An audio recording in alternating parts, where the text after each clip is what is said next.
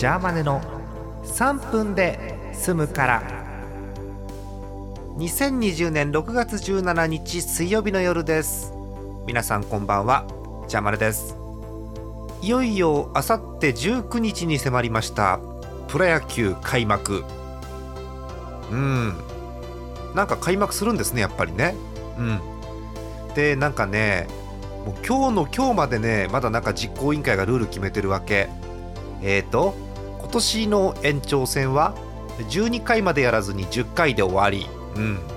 えーベンチ入り選手は25人から26人に拡大、うん、出場選手登録は29人から31人に拡大、うん、なるほどね、まあ、限られた範囲の中で、えーリスクを減らしましょうということですよね。うん。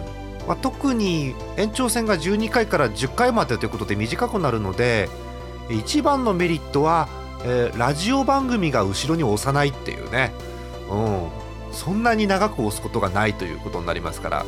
これもうなんでしょう。夜9時10時11時頃の、えーラジオ番組が好きという方はねいいんじゃないでしょうか。もう完全に野球と関係ない話になりましたけどね。そう。結局ね開幕するんでね順位予想をしなきゃいけないんですよ。しなきゃいけないことはないですけどしなきゃいけないんです、えー3月に1回順位予想してるんですよ。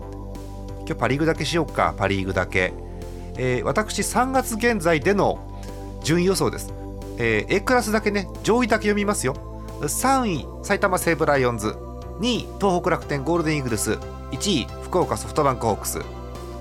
面白みのない予想。ね。うん。西武楽天ソフトバンク。ソフトバンクが優勝じゃないの？っていう予想を3月にしておりました。ね。でも3ヶ月遅れてるわけでしょ？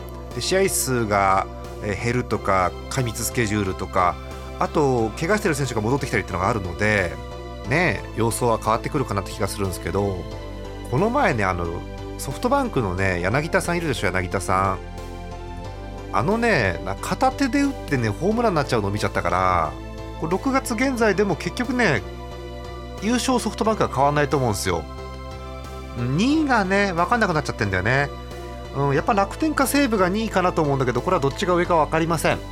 あとあの思い出しました。あの全く期待してない日本ハムなんですけど全く期待してない年ってなんか反して成績良くなるんですよね。あんまり名前聞かない若手頑張っちゃうんじゃないかな。